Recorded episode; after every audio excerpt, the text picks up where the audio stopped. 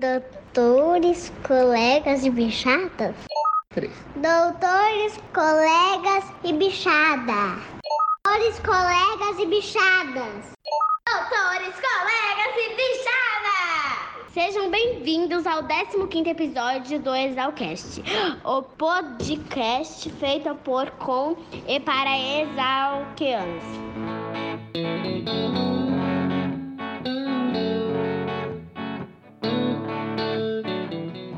Diretamente do isolamento social, eu sou o Dindim e você está ouvindo o Exalcast.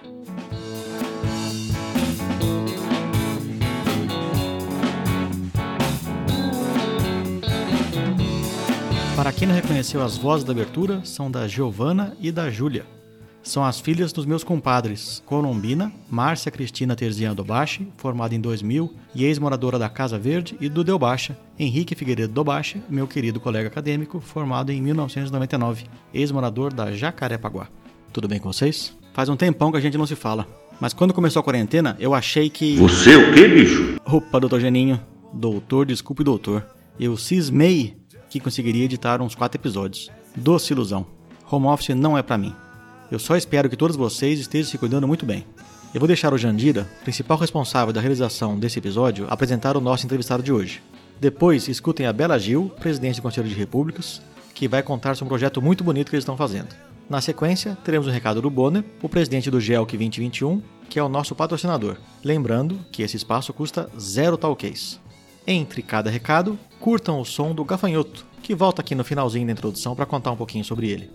Continuem mandando mensagens para exalcast.gmail.com 67 99984 1119 ou para o nosso Instagram, arroba exalcast, exalc seguido de AST. Estamos com toda a equipe trabalhando no esquema home office, mas sempre atentos para lhe responder. O Exalcast faz parte da rede Agrocast, a primeira, maior e melhor rede de podcast do agro brasileiro. redeagrocast.com.br ou arroba redeagrocast. Um grande beijo a todos.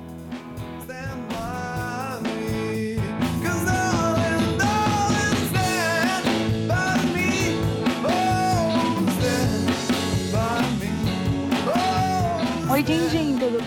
Essa campanha que o Conselho está propondo é o quê? A gente já faz doações regulares para algumas instituições de Piracicaba, mas elas procuraram a gente agora nesse período porque está uma situação bem crítica. A gente dá preferência para apoiar instituições que não recebam auxílio da prefeitura, então são as instituições que mais precisam. E essas instituições, principalmente o CAPIV e o CEACAN, apoiam pessoas com doenças imunodepressivas. E essas pessoas, com certeza, são grupos de risco da doença e eles estão precisando muito agora nesse momento de suplementos de alimentação que são caríssimos, em materiais de higiene para auxiliar a manter a higiene agora nesse período para ficarem seguras contra o Covid. Então a gente está propondo essa doação coletiva em nome do Conselho, esse auxílio dos ex-alunos, atuais alunos, toda a população exalquiana, para a gente angariar esse dinheiro e realizar a compra desses materiais que as instituições precisam. E como que isso funciona? O Conselho nunca realiza nenhuma doação em dinheiro para nenhuma instituição. A gente sempre recolhe o dinheiro ou recolhe os materiais e compra os materiais para as instituições, até porque as instituições também preferem dessa maneira. E dessa maneira a gente consegue se assegurar que essas doações vão ser efetivas, né? E isso, aproveitando o espírito competitivo exalquiano, a gente lançou um desafio para as repúblicas membro do Conselho e a república que realizar a maior doação em quantia, a gente vai fazer uma pequena homenagem para essa república, entregar um certificado, esse tipo de coisa, pela participação na campanha. Quem tiver interesse em se unir a gente nesse movimento, pode acessar o Instagram do Conselho de Repúblicas, que é Conselho de Reps underline Exalc. Lá no Instagram pode mandar uma mensagem direto pra gente que a gente responde, caso tenha alguma dúvida sobre a campanha, etc. E lá nesse mesmo Instagram tem um link no perfil que você clica e cai direto na vaquinha e lá eles explicam como que faz para doar.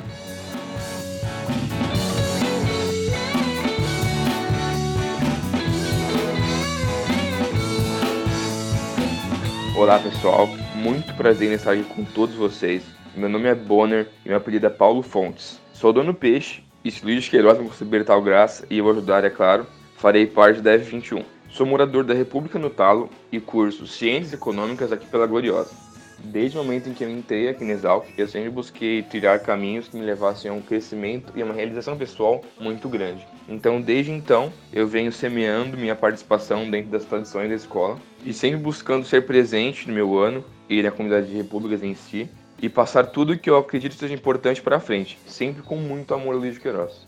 O grupo de estudos Luiz de Queiroz, né, mais conhecido como GELC, é um grupo que vem desde a década de 70 realizando eventos por todo o Brasil. A nossa proposta de valor sempre é disseminar conhecimento e desenvolvimento de novas tecnologias por todo o país. Nós somos um grupo formado por alunos de todos os cursos do quarto ano da graduação, coordenado pelo professor Durval, atual diretor de Exalc. Com todo o recurso captado durante nossa gestão, que é de um ano, realizamos uma viagem técnico-cultural para fora do país, com o objetivo de experienciar e ter contato com as tecnologias usadas lá fora e trazer para cá. Atualmente, o GELC está passando por um período de remodelação e com isso nós criamos uma nova identidade visual e estamos focando na mudança de filosofia dentro dele. A partir disso, nós estamos investindo bastante na comunicação e marketing digital do GELC, buscando redefinir o que ele representa na comunidade exalquiana em si, com o objetivo de fazer cada vez mais parte dessa cultura de Willis Queiroz, como a Dealc e o Exalcast fazem tão bem. Vocês podem encontrar o GELC pelo Instagram, como arroba GELCExalc, pelo Facebook e LinkedIn, como Grupo de Estudo Luiz Queiroz, traço GELC, e pelo nosso e-mail, gelc2021.gmail.com. E por fim, eu gostaria de agradecer a enorme oportunidade que o Dindim nos deu e agradecer pessoalmente, porque é uma grande realização. Eu sou muito fã do programa então um abraço a todos e até mais.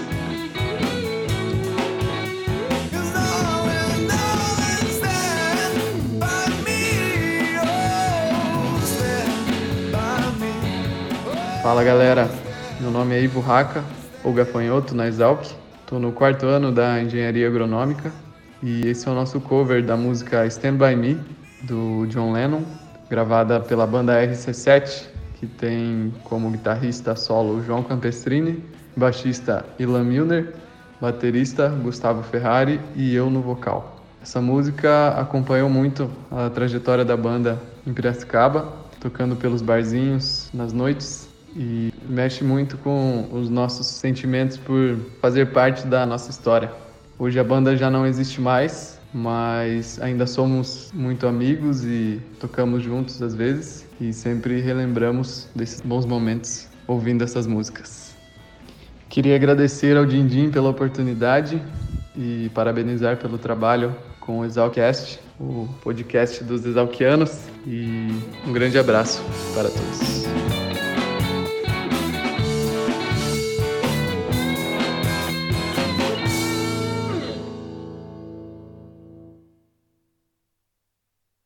Tá quente aqui, né? Tá um pouquinho. Vou até pode abrir a porta também aqui, né? Pode abrir, agora pode abrir. É, um arzinho fresco vai bem também. Você vai ter que botar a Deus Séries ali para segurar a janela. Obrigado. Tá bom? Tudo bem, vamos lá. Vamos lá, mestre. Então começamos por agradecer o seu tempo, Kishu. Muito obrigado por me receber aqui. Então na já está valendo aqui? Sim, está valendo. Então vamos em frente. A, a alegria é minha, Fernando. Realmente é um prazer e uma honra ser escolhido por você para fazer essa entrevista. Muito obrigado. Então vamos lá. É, Kishu, você é da onde? Olha, eu nasci, na verdade, em São Paulo, mas a família morava em São Vicente. Na época, meu pai trabalhava com exportação de café na Bolsa de Santos e a família tinha uma empresa de exportação de café, na época chamava-se Comissários de Exportação de Café. Agora, no meu nascimento, a minha mãe teve que fazer cesariana. Isso foi nos idos de setembro de 1941. E em São Vicente ou em Santos não havia médico competente para fazer cesariana. Então, a indicação do médico de lá foi de que ela teria que vir para São Paulo, no Hospital Alemão, que na época não era Oswaldo Cruz, chamava-se Hospital Alemão Dr. Rudolf Bischoff, que era um médico alemão. E ela veio dar a luz aqui, fez a cesariana. Mas você nasceu em São Paulo por eu acaso, nasci então? em São Paulo pelo fato de ter sido uma cesariana. Senão você seria um caiçara lá Senão de São seriam Vicente. Caiçara, exatamente. Né? Com três ou quatro dias eu voltei para São Vicente. E lá eu passei a minha primeira infância até os sete anos de idade. Eu, isso foi durante a Segunda Guerra Mundial. Uhum. O ano de 41 foi um ano em que o Brasil entrou na guerra né, contra os países do eixo. Sim. Alemanha, Japão e Itália. E, evidentemente, os alemães, que era o caso da minha mãe, que era alemã, meu pai descendente de alemães, também foram bastante perseguidos e a gente não podia falar alemão na rua, porque senão Era proibido, não era? apanhava, era proibido, né? E crianças apanhavam, eu não aprendi alemão, eu só aprendi português, né? Mas você, como criança, sentiu essa pressão? Eu senti desde criança, sim, porque eu já tinha Não, evidentemente em 1941, mas eu morei lá até 48. Sim, a né? guerra toda. Então eu já tinha sete anos e até 45 era proibido. Depois, quando terminou a guerra, não era proibido, mas aí eu comecei a aprender alemão. Mas tinha um certo preconceito contra japonês, alemão, italiano, né? Alemão eles chamavam de alemão batata, come queijo com barata, essas coisas, né? Então eu senti isso aí. E meu pai ficou desempregado também, porque a empresa era de famílias alemãs, teve que fechar. Então ele ficou até 1948 sem emprego. Em 48 ele mudou para São Paulo, veio trabalhar numa empresa americana e nós nos mudamos, eu e meus dois irmãos, eu era o caçula. Então nós viemos para São Paulo, fui ao antigo Colégio Alemão, Colégio Visconde de Porto Seguro, que me deu uma instrução fantástica e lá eu fiquei até 1960, quando eu terminei o curso científico, na época que se chamava, né, o atual Uhum. secundário, Sim. já com a opção de estudar agronomia em Piracicaba. Essa história de São Vicente, depois São Paulo, eu não vi fazenda nesse meio do caminho. Não, tive muita relação com o campo. Nós morávamos em São Vicente numa chácara grande, onde tinha a nossa casa e tinha a maior parte da área. Era uma horta muito organizada. E eu lembro que tinha lá vários tipos de cultivos, tipo tomate, quiabo, moranguinho, essas coisas. E eu vivia naquela horta ali, mexendo com essa parte de horticultura, além de um galinheiro enorme, um pateiro. E minha Pateiro? mãe criava patos e, e galinhas. O vizinho devia adorar, né? Peru, e- É, os, os vizinhos eram distantes, porque a propriedade era bem grande. Mas peru e Então pato faz muito barulho. muito. É, e eu gostava muito de mexer naquilo ali, mexer na terra e tal. E eu tinha primos, né, e amigos também ligados, de alguma forma, a Luiz Queiroz. Um dos vários que me motivou muito foi o Alexandre von Pritzowitz. Alexandre Kurt Karl Erdemann von Pritzowitz, formado em 1948. O nominho complicado do doutor. Esse merece um episódio especial. Falecido em janeiro de 2000, o Alexandre doou em testamento a Fazenda Figueira, no município de Londrina, com a determinação de que fosse administrada pela FEALC, sob orientação técnica dos professores do Departamento de Zootecnia. A estação experimental deveria manter a pecuária como principal atividade e batizada com o nome de sua mãe, Hildegard Georgina von Pritzowitz. A minha mãe veio com a família dele para o Brasil. Na verdade, a minha mãe era governanta, era babá da família von Pritzowitz, dos barões. E minha mãe veio para o Brasil com essa família, como empregada deles. E conheceu meu pai como solteiro, jovem empresário, em São Vicente. E o barão e a baronesa moravam onde hoje é a casa do Museu da Cidade de São Vicente, na rua Frei Gaspar. Então, minha mãe, numa dessas eh, reuniões do Clube Germânia, isso antes ainda dela casar, o barão levou ela junto com a baronesa numa festa no Clube Germânia, em Santos. E lá conheceu o meu pai, Alemão filho ou de alemães filho de do? Rio de Janeiro Ok. né, que já mexia com exportação de café. Nessa, eles casaram e tiveram os três filhos. Como meu pai trabalhava na área de café, eu tive muita exposição também à cafeicultura, não só no final da, da cadeia do café, na exportação, mas também quando ele visitava fazendas para procurar cafezais e Você ia junto com ele, qualidade às do café. Eu já, quando tinha idade suficiente, eu ia junto com ele. Então eu tive sempre uma noção boa. E tinha parentes e sócios da família, como é o caso da família Übele, que é o Thomas Übele, que foi formado na Exalc também dois anos antes de mim. Hans Thomas Übele, formado em 1963.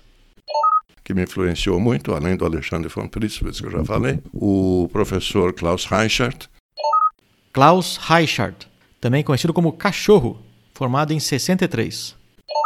que é filho do pastor luterano, que casou meus pais e casou a minha, a minha mulher também, na igreja luterana aqui em São Paulo, e meus pais foram casados por ele em Santos. Então, o Klaus Reichert e eu somos amigos desde criança, embora ele seja dois anos mais velho. Então, ele também me influenciou positivamente no sentido de que eu optasse por estudar agronomia em Piracicaba. E o Thomas Jubile também, que era colega de turma dele, da mesma forma. Ambos me levaram para conhecer a Exalc, quando eu estava no colegial, no científico, e a minha opção foi imediata. Né? É, essa, essa história pô, acontece ela com, se repete todo, com mundo, todo mundo, todo é. mundo. Foi conhecer Exalc quando Exatamente, adolescente, é. vai estudar na Exalc depois. É porque faz. Quando conhece a Exalc, ele fica lá. E eu já estava na idade também de pensar em sair de casa, porque eu já estava com 17 anos, 16, 17. Falei, está na hora de sair de casa, estudar fora. E Piracicaba caiu do céu, né? Era aquilo que eu sonhava, lidar com coisas do campo. E sair de casa naquele momento, República, quando eu conheci República.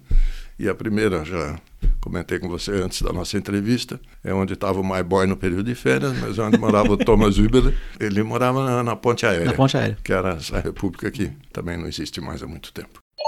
Joseph Weiss, My Boy, formado em 64. Ele começou morando na Ponte Aérea, mas acabou como ex-morador da República RP. Que você ficou então, pouco tempo lá, tudo né? isso me. Eu fiquei só algumas semanas. Não, e na época de Proto ainda.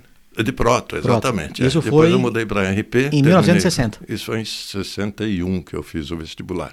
O vestibular era na escola, dezembro mais ou menos. Sim, então em Foi 60, um mês né? antes. em Isso, é. 60 você foi para Piracicaba Isso, 60 foi fim de 60. Terminei o curso científico aqui e fui para Piracicaba. e passou uns dias na Ponte Aérea. Passei umas semanas na ponte aérea. Aí o My Boy falava RP. demais, você Aí não o My aguentou. Boy falava demais, eu fui embora.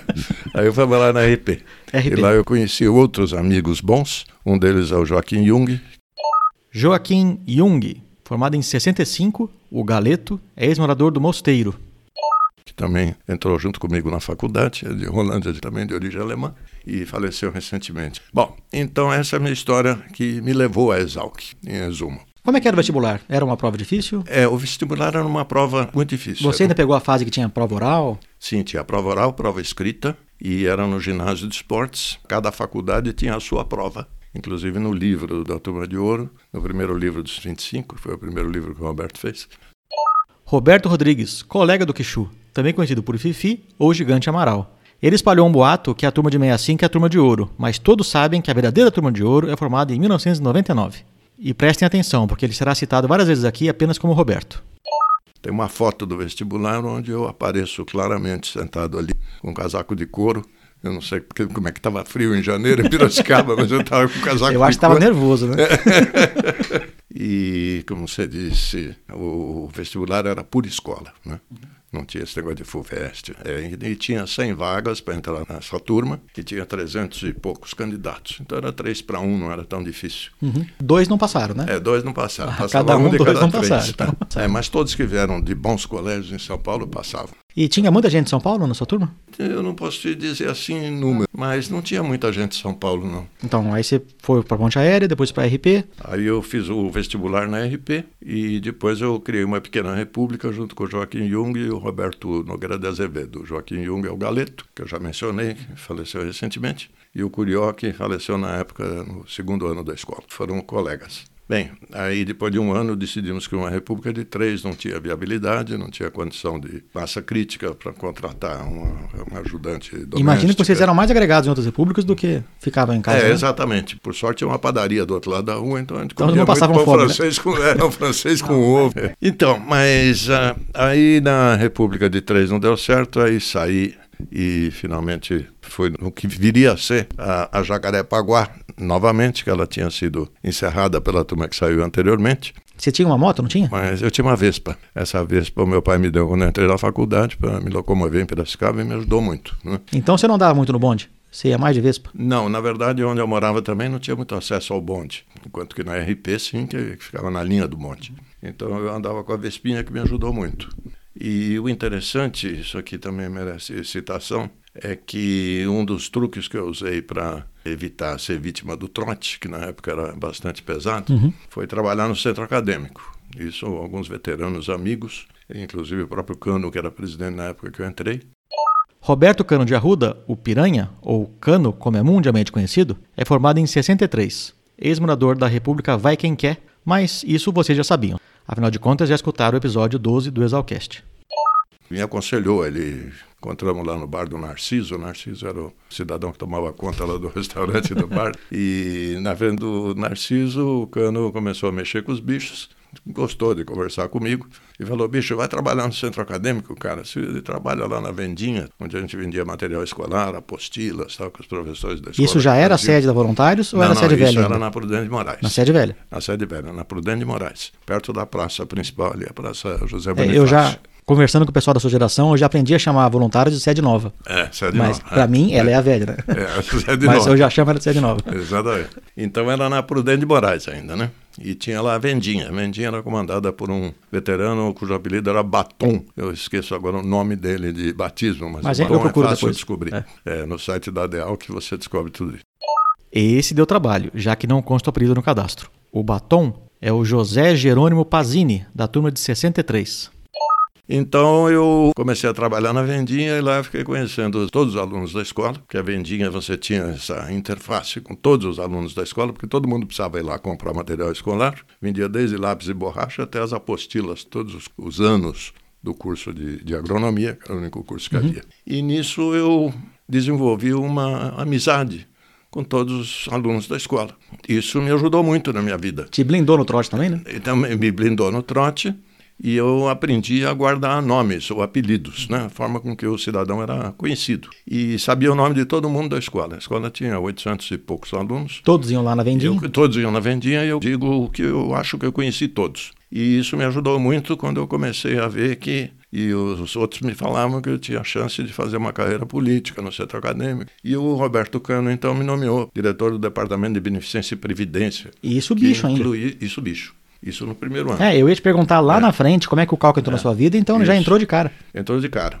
E aí eu fui diretor do Departamento de Beneficência e Previdência, que cuidava de bolsa de estudo, que a gente negociava com o governo, essas coisas. E empresas privadas, tinha bolsa de estudo, dedine, doações, coisas desse tipo, de empresários locais. E fiquei conhecendo muita gente. Tratava também da vendinha, era parte do Departamento de Beneficência e Previdência, tinha um consultório dentário no centro acadêmico, naquela sede da Prudente Moraes.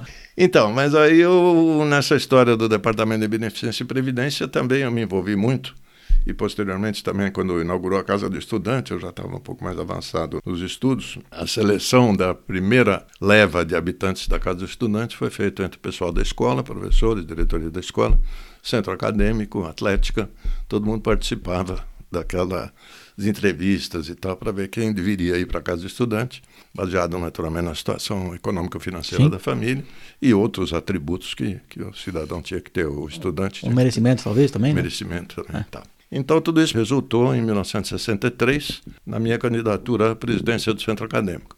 Kishu, vamos dar um passinho antes pra você contar como é que foi a sua ida lá para Jacaré. Que você estava lá com seus três amigos, cada um foi para um canto, você pegou sua vespinha canto. e saiu pela cidade atrás de uma casa. Isso, eu saí atrás de uma casa e conheci nessa empreitada o bicho que era recém-entrado no vestibular, o frango, que depois se tornou professor da escola. Júlio Vasques Filho é o frango, formado em 66 e morou na Jacarepaguá comigo durante alguns meses. Quando nós resgatamos essa casa que estava lá disponível com a placa da Jacarepaguá. Você estava andando pela cidade e encontrou uma casa com a placa? Encontrei algumas e alguém me falou, procura lá na Dom Pedro I e tal, que, que era uma república, parece que fechou. E eu fui lá e falei com o proprietário e o proprietário finalmente concordou em alugar a casa para gente e alugamos a casa do zero, o frango e eu. E era uma casa grande, né? Era uma casa grande, comportava 12, 12 pessoas. E você encontrou mais 10? Encontrei, não, mas rapidíssimo, porque tinha toda uma leva de bichos entrando. O tamanco, o capivara, tinha comigo, tinha o bolinha, tinha o pacavé, então só ali já tinha meia dúzia, né? São três da turma 66. Eduard Haberland, o tamanco, Paulo Henrique Sena Rebouças, o capivara, e Jaciro Soave, o bolinha. E o Ivonei Geraldo Queiroz, o Vaca Véia, é formado em 65. Foi no instante, a Proto Bicho também. Então, no, no instante nós lotamos a República. O italiano veio também, tinha, tinha bastante gente, os Abronx. Claudio Cianflone, o italiano, formado em 65. E Eduardo Algodoal Zabrox, o Zabrox, é formado em 64. Zabrox, que era um ano mais velho que eu, também estava estava procurando a República e tal. No então, instante, o jacaré. Então, a, o Caconde formou jacaré, aí depois entrou uma turminha, que todos se formaram em 60. Em 61. 31. 61, isso. 61.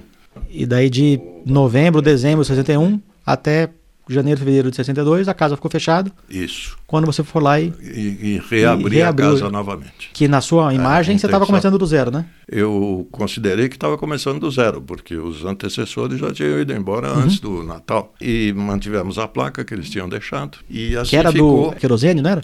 Era do querosene jacaré. Querosene jacaré. Querosene jacaré. E, na verdade, durante muitos anos, não sei se 10 ou 15 anos uh, depois disso, que se manteve como a inauguração do Jacarepaguá sendo em 1962. Até que alguém descobriu, ao longo das caminhadas... Numa rodinha, no bate-papo, né? É, que não, já havia em 59, em 58 e tal. Não foi uma conversa que um falou, eu morei na Jacaré. Aí é, o mais velho falou, é. não, eu morei na Jacaré. É, pois é, eu também morei na Jacaré. O cara, não, mas Jacarepaguá não existia quando você estava na escola. Aí falou, não, existia sim. Então foi isso. Aí resgatou-se toda aquela turma e a nova data, que na verdade é a data em que a Jacarepaguá efetivamente foi inaugurada, eh, foi 1955. Só que ela corria o risco de ter sido fechada. Sim. Se tivesse trocado a placa. Ou trocado o nome, né? É, trocado o nome, não, não iria se resgatar essa história. Querem ouvir esse e outros causos da história da Jacarepaguá? Então escuta a entrevista que fiz com João Paulo Muniz, o Caconde, formado em 58, no episódio número 13 do Exalcast. Então ficou melhor a emenda que o soneto, né?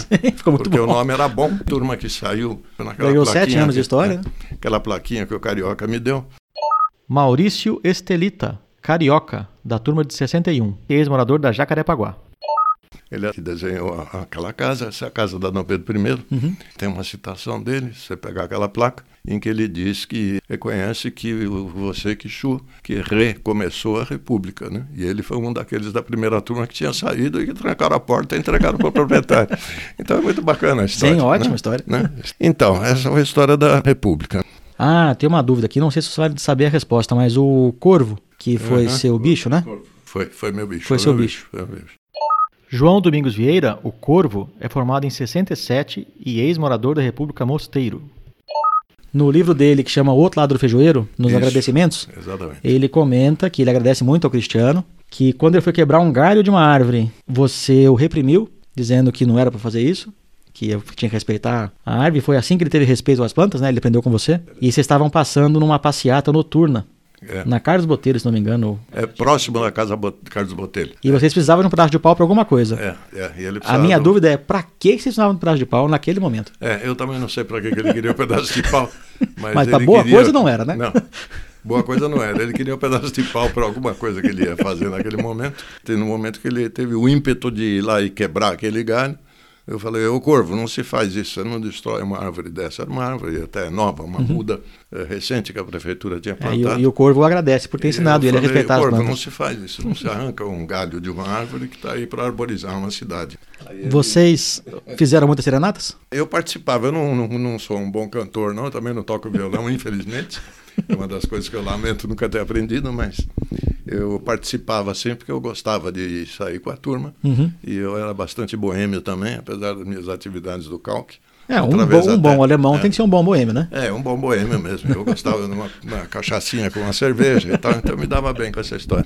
Gostava de cantar, gostava das meninas também, então a gente se. E imagino que a Vespinha ajudou um pouquinho também, A né? Vespinha ajudava muito, Ajudava. principalmente para roubar galinha e cabrito e tal.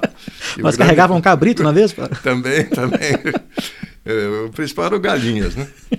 Que a gente roubava ali do lado do cemitério da Independência, onde hoje é um bairro enorme, onde hoje são as grande parte das repúblicas, inclusive a Uhum. Sim. da Carapaguá, que dali era chácara.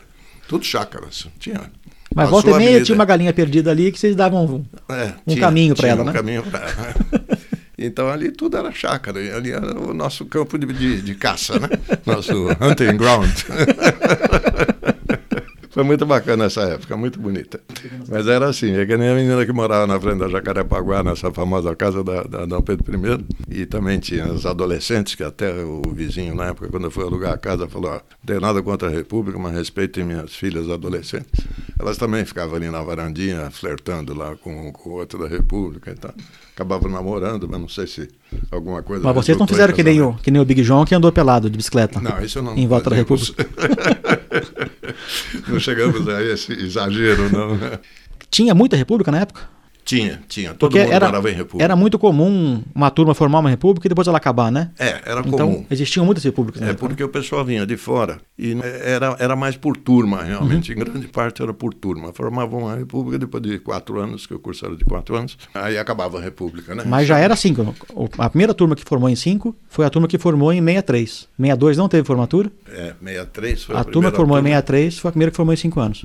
Eu acho que sim. ou Tanto é que em meia- 62 não tem formatura. Não, 62 não tem. Em 61 pegaram todo mundo que estava com independência de matemática, tu tinha uns, uns 50 alunos, É, é. passaram todo mundo para poder zerar, e aí em 62 não teve formatura, e em É 63 isso, é isso. formou a primeira turma de 5 anos. É, e depois teve uma disputa grande entre os, os alunos e os professores pela reforma de ensino, porque, na verdade, o quinto ano era um ano só de diversificação e um ano não diversificava suficientemente. Então, nós pleiteávamos que fossem três anos de ensino eclético, básico, e dois anos de, de ensino diversificado, que era fitotecnia, zootecnia, engenharia rural, economia, etc. Isso resultou na comissão de ensino, na minha gestão do centro acadêmico, como sendo uma das atividades mais importantes E o meu colega de turma, Roberto Rodrigues, foi o meu coordenador da comissão de ensino. Ele que coordenava aquele grupo, que era um grupo realmente de gente bastante destacada para fazer os manifestos e tudo mais na congregação, Uhum. ir lá fazer discurso. Tem muita história em função disso. Foi a primeira vez que o Roberto começou a aparecer como homem público.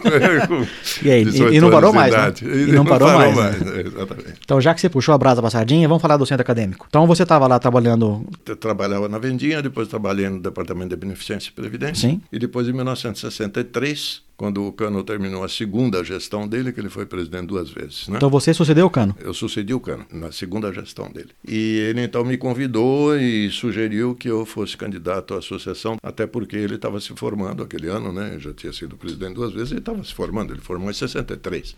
A eleição era em outubro. E, na verdade, o candidato preferencial era o Periquito. Ivandro Maciel Sanches, Periquito, formado em 65. O Periquito era um, um grande colega, um grande companheiro também nessa época. Mas tinha, muito. na época, tinha mais de uma chapa? Tinha situação Não, e oposição, não? Tinha uma oposição, mas a oposição não era muito articulada, não. Nós éramos o centrão ali da época, né? Nós éramos bem. Tinha a direita, uma turma bem Lacerda e tal. E depois tinha o pessoal de esquerda, evidentemente, o Jango. E, e depois tinha a turma do centrão, né? Em cima do muro do PSDB, né? Famoso PFL, É, né? PFL, PSDB, essa turma. Mas aí o Periquito foi preterido porque sentiu-se nas prévias e ele não ganharia a eleição para presidente porque ele tinha mais tendências de esquerda do que eu. Mas a oposição era para qual tendência? A oposição era dividida. Tinha a oposição da direita e a oposição da esquerda. E a gente estava no meio. Agora, a direita tinha uma força grande. Na época, nós estávamos às vésperas também do golpe militar. Então, vamos colocar a data para o pessoal entender a situação histórica do país. Isso a situação foi. histórica do país. Isso talvez era outubro 63. de 63. E o João Goulart era o presidente da República. O Jânio tinha renunciado. Foi o meu primeiro voto, quando eu tinha 18 anos. Ele ficou sete meses, depois ele renunciou. Sim. E o João Goulart foi o sucessor. Renunciou achando que seria É, um claro, autogolpe o maior golpe. Exatamente, que ele ia ser eternizado com o rei do Brasil, mas não foi bem assim, não. Então, e o João Goulart era um cara notoriamente sabido de esquerda. Sim, tanto é que no- na renúncia do Jânio, ele estava na. China. Estava na China, exatamente. E o Jânio renunciou naquele momento porque ele estava na China, ia demorar a China, chegar. tava- é, exatamente. E nesse período ele ia virar o rei do Brasil, como você falou, e não Mas virou. Não aconteceu. O Café Filho assumiu temporariamente. e- Mas aí o Periquito foi preterido porque ele iria perder a eleição. Aí Mas já se sentia, pessoal- se já, sentia que se sentia. algo ia acontecer? Estava no ar que alguma coisa não estava bem. E a escola era muito mais pesada para a direita. Eu imagino verdade, que sim, os né? filhos de fazendeiros. E o Periquito foi taxado com um cara de esquerda e para a presidência ele dificilmente ganharia. Então negociou-se que ele seria candidato a vice comigo. E o Cristiano, então, que era um cara mais aceito por todo mundo, que era em cima do muro. Era um PFL puro. É, bem em cima do muro. E era simpático, trabalhando na vendinha e tal. Turma gostava da cara dele, seria eleito. E assim foi. No fim, eu fui candidato único, não teve oposição para a presidência, teve oposição para vice, que foi o Sidoca, que aliás morou na RP também. Alcides José Maria Batista de Souza, o Sidoca, da turma de 66. E o Sidoca foi candidato contra o Periquito. Então, o que, que aconteceu? O Sidoca se elegeu vice-presidente, eu me elegi presidente como candidato Mas o, único. o voto né? também era separado? Votava no presidente e no vice, que nem era para presidente da República? É, era individual, é, não era por chapa, não, era individual. Mas aí o Ivandro foi um grande companheiro na comissão de ensino, ele ajudou muito junto com o Roberto. Camarada brilhante, realmente extraordinário, de Santo Anastácio. O pai dele foi prefeito, futuramente ele iria ser prefeito também, como foi, um grande amigo nosso. Cara, fantástico. Aí fui eleito presidente do centro acadêmico e uma das primeiras coisas que aconteceu foi ainda em 63, eu fui eleito em outubro. Nesse meio tempo, a obra estava todo vapor. A obra da sede nova estava todo vapor. O pau preto não existia mais Não, o pau preto já tinha sido eh, desapropriado, né, por uso capião, aquela história toda. E um grande trabalho do Roberto Cano, do Piteri, do João Pinheiro, na Cana, essa turma toda trabalhou nisso aí. Dos quatro citados, três já foram entrevistados. O Cano, como já comentado nesse episódio, o Antônio de Nair Piteri, Guaçu, da turma de 59, ex-morador da Maloca, e Otávio Nakano, formado em 55 e ex-morador da Copacabana, episódios 12, 15 e 6, respectivamente. E João Pinheiro da Silveira, o João Ligeiro, é formado em 61, esse é ex-morador da Jacarepaguá. Quem que abriu o novo centro acadêmico? Cano inaugurou. E a placa que o Cano inaugurou, eu acho que existe até Mas hoje. ele inaugurou que nem político? Inaugura a obra antes dela ficar pronta, não? Não, não, estava pronto. Inaugurou aquela Tava pronta. pronto. E a placa ficou lá naquela sede muito tempo, na Voluntários de Piracicaba, né? Até onde eu sei, foi levada para essa sede atual na Avenida Centenário. Mas a sua gestão, então, foi na sede nova. Eu fui o primeiro presidente a tomar posse, Posse na, sede, nova. Ok, então o, Cano Cano- inaugurou Cano passou e te passou o bastão o na sede bastão nova. na sede nova. Né? Isso é Ah, eu até vi sua entrevista Isso foi. na isso, inauguração da sede da nova. sede atual. Sim, da nova sede nova. É, na TV USP, Isso, né? é, eu- eu assisti essa entrevista lá. ok. Então eu assumi a presidência como primeiro presidente da sede nova, isso é verdade. E o Cano e os demais também que me antecederam me ajudaram muito a conseguir a visita do ex-presidente, Juscelino Kubitschek, que era candidato a presidente da República em 65. Sim. E então ele fazia a campanha JK 65, que a agricultura era o tema e o emblema dele era um tratorzinho, que a gente punha na lapela, que dizia JK 65. Aí o que que acontece? O Juscelino seria eleito se houvesse a eleição em Sim, 65. ele era querido por todo mundo, né? Era querido por todo mundo, tinha inaugurado Brasília, tinha uma- Sim. Uma, reputação. um E era carinho, carismático muito demais, né? Muito, muito. Tinha um discurso fantástico, era uma pessoa maravilhosa. Tinha feito muito pela indústria, com a introdução da indústria automobilística, Volkswagen e depois vieram os demais. E a meta dele, então, em 65, seria a agricultura. Era 50 anos em 5. Na agricultura. Na agricultura, 50 anos em 5 fez 55 no e JK, 60, eh, JK 65. Mas a minha intenção era fazer carreira política no futuro também. E com Juscelino era uma chance, eu estaria me formando em É, claro. 65, sim. o cara estaria se Era um, era um baita pistolão, né? É, exatamente. Aí eu ele eleito, ele é o presidente, lembra de mim? começaria ali limpando o chão lá do Ministério da Agricultura, mas a ideia era fazer uma carreira voltada para a área política, né? Mas daí veio o 31 de março. Aí veio 31 de março. E tudo mudou. E o JK foi lá, e nos livros que eu tenho aí, que o Roberto fez também da nossa turma, tem fotos nossas com o Juscelino na mesa lá, com o professor Hugo Leme, com o prefeito, Guidotti, essa turma toda. Hugo de Almeida Leme, formado em 39, era o diretor da escola na época e Luciano Guidotti, médico, estava no segundo mandato como prefeito. Ele levou Piracicaba a receber o título da cidade mais progressista do Brasil no final da década de 50. Bom, e eu ali sentadinho, o garoto com 23 anos ali, com o ex-presidente e futuro presidente da República sentado do meu lado. Foi muito bom para o meu, meu ego e para eu aprender também imagino. a respeitar as pessoas, com churrasco na fazenda Monte Alegre, dos Morgantes e tal. E eu ali sempre do lado do presidente, o Cano sempre me ajudou muito, me apoiou muito. E nessa visita do JK, evidentemente, o professor Hugo Leme também teve um destaque grande como diretor da escola. Ele era- participava muito com os alunos? Era um diretor presente na vida Era estudantil? muito presente, sim. Ele abriu muito para o centro acadêmico. Ele foi um grande diretor da escola. E ele assumiu com o falecimento do Benedito, do né? José Benedito Camargo, que foi antes de eu entrar na escola, foi no final de 1960.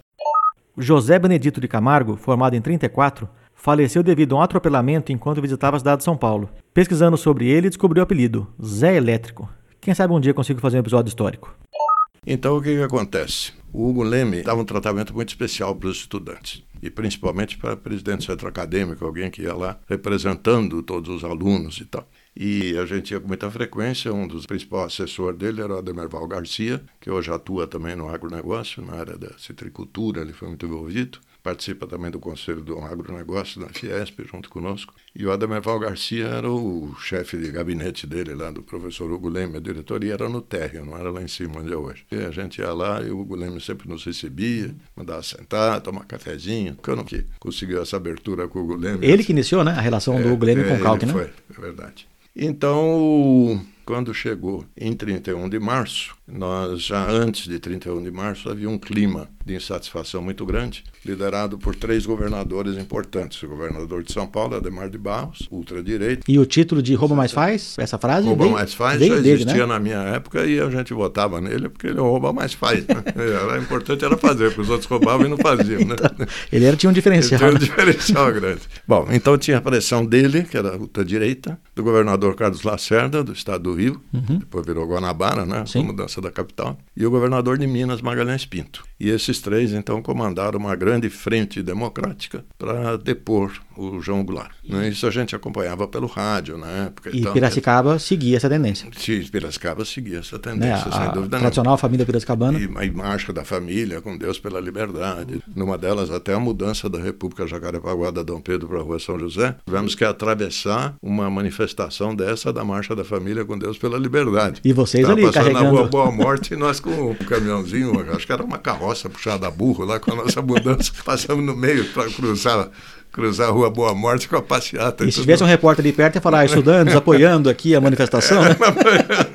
Nós estávamos de mudança. Bom, isso foi então nas vésperas do golpe militar de 64 que a gente sentia um clima que levava alguma coisa que pudesse mudar o país. E não deu outra, né? Na madrugada de 31 de março para 1 de abril, nós ouvimos que tropas já estavam se movimentando de Minas para São Paulo, do Rio para São Paulo e São Paulo também, é, o exército dos três estados, segundo exército em São Paulo e os demais, para depor o presidente. Eu lembro bem os Abroques, que estava lá conosco na Jacarepaguá, nessa casa ainda, e o Capivara, que também era meio esquerda, também trabalhava com a gente na política do centro e tal. Tinha mu- muitos livros que a gente participava também do Congresso da UNE, UEE e tal, apesar de ser do centrão da época. Naquela madrugada, eu lembro que nós fizemos uma fogueirinha lá no jardim e queimamos todo esse material de Congresso de UNE, UEE, que os militares viriam invadir as repúblicas e prender quem fosse. Só porque tinha material, né? material. Uma prisão do meu pai, uma das prisões, ele pegou uns livros na biblioteca, deixou no carro, parou na casa de um amigo para dormir. Ou algum ladrão abriu, ou a própria polícia abriu, mas ninguém sabe que- como é que foi. Mas a polícia achou os livros, não gostou, prendeu meu pai e o amigo dele, só porque ele tinha os livros. Exatamente. Dizem, eu não sei se é lenda ou se é verdade, mas que um dos livros que eles aprenderam numa república eram sobre bombas hidráulicas. O livro chamava Ah, Bombas, bombas Hidráulicas, hidráulicas, que a gente tinha aula de bomba Ficaram com hidráulica. medo de fazer uma bomba hidráulica e explodir alguma coisa. Aquela bombinha hidráulica que a gente tem na É, que a- fazenda. a, lá, seleção para os policiais na época não era muito boa. Não era né? muito boa. Não sei se é lenda a bomba hidráulica, mas. Mas é uma história boa, O que, né? que se diz? A história é boa. Aí tem que descobrir quem que é o rapaz que foi preso por causa disso, né? Exatamente. Tem que levantar o nome desse rapaz. o nome dele.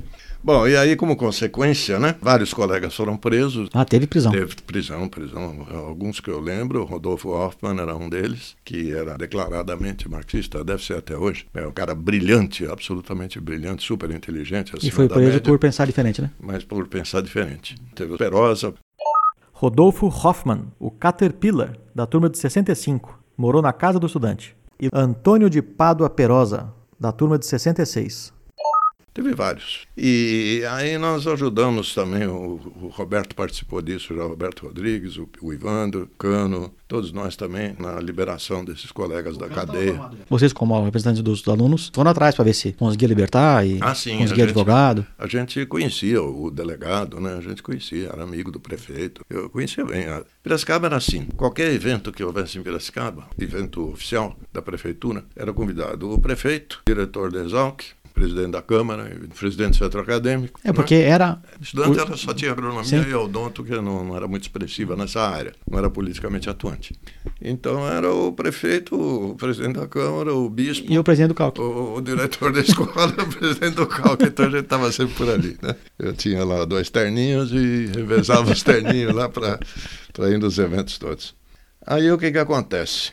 Em torno do dia 2 de abril, 3 de abril, falei, eu vou até o centro acadêmico, não fui à escola, peguei minha vespinha, falei, alguma coisa está me dizendo que os militares vão fazer no centro acadêmico, eu vou lá. Aí eu fui, cheguei lá, não tinha nada, peguei a chave, abri, era cedo, o Titico, que era o zelador, não tinha nem chegado, O Titico que veio antes do seu rock, né? do seu rock, é. Aí no momento que eu abri a porta, era uma porta de correr, e enquanto eu estava ali olhando se estava tudo em ordem, não tinha nenhum sinal de nada de errado, nem de arrombamento, nem de alguém que tivesse na redondeza ali observando o, o movimento, de repente chegou um caminhão do exército cheio de soldados e parou atrás da, da minha Vespa ali na, na rua. E desceram alguns soldados e foram conversar comigo e falaram: Você quem é? Falei: Eu sou o presidente do centro acadêmico. Bom, é é você mesmo que nós estamos procurando. Então, nós vamos te levar para o interrogatório na tua escola. Você vai na tua Vespinha, na frente do caminhão, o caminhão vai atrás, e você vai até o prédio principal. E ali você vai ser recebido por uma junta de militares que vão fazer o interrogatório seu e do diretor da escola. "Bom, Tudo bem, eu ia falar, né? Não tem- Não tinha muita coisa para falar, né? Falei assim, Ah, será sim, feito, sim, né? senhor, né? É, se me sigam, né? Porque vocês chegam lá na escola, tá tudo bem. Eu mostro o caminho, né? Mostra ali. E assim foi. Quando eu cheguei lá, procurei o professor Hugo Leme, falei, imaginei que ele fosse entrar comigo lá no interrogatório, mas o Hugo Leme não apareceu, o Hugo Leme não estava. Quando eu entrei, estava o Malavolta já sentado numa das cadeiras do... O Malavolta assumiu o diretor depois do Hugo Leme, não foi? Do Hugo Leme, e naquele momento ele estava interinamente na diretoria da escola. Eurípides Malavolta, esse é famosíssimo, formado em 48 porque o Guilherme estava viajando. Então, Malavolta já era uma pessoa também de tendências de esquerda, ele tinha sido membro de um partido chamado MTR, que era um partido de esquerda que existia no passado, na época acho que também já não existia mais. Então, o que, que acontece? Ficamos lá, fizemos um interrogatório, respondemos a todas as perguntas e aparentemente não houve nada, depois nos dispensaram. Mas houve sim um inquérito policial militar, isso eu percebi depois que eu me formei, quando eu fui procurar tirar passaporte, documentos outros. Tinha uma anotação no seu nome Tinha lá, né? Tinha uma anotação. Isso me deu um certo trabalho e eu usei de algumas, alguns conhecimentos que eu tinha na área empresarial e governamental através de terceiros, né, porque eu não tinha nenhuma influência sobre esse tipo de coisa, mas consegui ao longo do tempo fazer com que aquilo desaparecesse. E também não havia nenhuma condenação, estava apenas um sinal amarelo ali. Pessoa de interesse. É, é. Pessoa, Você era uma pessoa de pessoa interesse. Ser averiguada. É. Então, isso aí que aconteceu. E o professor Malavolta lembrou disso também até quase o fim da vida dele. Muitas vezes que eu encontrava com ele em eventos tal, ele foi muito ligado por ser da área de fertilizantes e eu da área de defensivos. A gente teve muita interface durante a nossa vida profissional. E ele sempre lembrava daquilo e sempre dizia que realmente aquilo foi um susto grande para todos nós mas que infelizmente não houve nenhuma consequência e todo mundo saiu bem. Então essa é a história do que aconteceu assim a curto prazo. Mas você tem uma coisa na sua gestão que impactou muito os futuros alunos, que foi trazer o Luiz de Queiroz para a escola, não foi? É, isso aconteceu em seguida. Foi na sua gestão? Isso foi na minha gestão. É, esse é um fato importante, porque pouco exalquiano sabe de onde ele veio, né? O traslado do Luiz Queiroz também foi uma coisa discutida pelo professor Hugo Leme conosco do centro acadêmico. Quando começou a ideia de trazer o corpo dele? Olha, eu não sei quando começou, mas eu comecei a ser envolvido nisso logo depois, já que o governo militar estava instalado. O Hugo Leme sugeriu, me chamou um dia, falou: Cristiano, vamos trasladar o corpo do Luiz Queiroz para Piracicaba. Ele estava onde? Eu, no Cemitério da Consolação, aqui em São Paulo. E nós gostaríamos que você fosse representando os alunos dessa casa, participar do traslado. Falei, tá bom, professor, mas e eu vou de que jeito, né? Caminhão do bombeiro ou vou no seu carro? Ele falou, não, não, você vai com o seu carro e tal. Tinha um Fusquinha já nessa época. Vai com alguém que te acompanha, mas nós queremos que você esteja lá no momento que a gente for reconhecer o corpo. Ele vai ser exumado, ele e a esposa. Não tinha corpo para reconhecer já. Não, não, não tinha corpo, mas tinha. Tinha restos, restos né? Restos. É. cena inesquecível, né? E eu, então, do lado do túmulo, e os coveiros lá tirando, desenterrando o que tinha lá para desenterrar. Imagino que foi muito emocionante. E, né? uma, uma, muito emocionante, uma das coisas mais impressionantes da minha vida. E eu vi claramente o cabelinho do Luiz Queiroz, aquele, aquele chuca-chuca dele. Tinha um bigodinho assim. ali, não?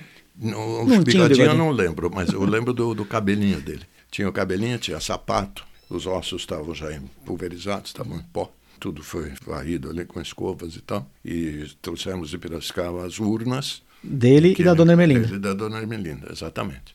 As urnas tinham duas alças em cada lado e eu levei uma, a urna do Luiz de Queiroz, que o Hugo Leme foi na frente, o Hugo Leme, acho que a esposa dele, a Dona Glaé, e eu fui segurando também na outra, na outra alça, com mais alguém do meu lado, e levamos para aquela entrada do prédio principal embaixo, aquele hall de entrada.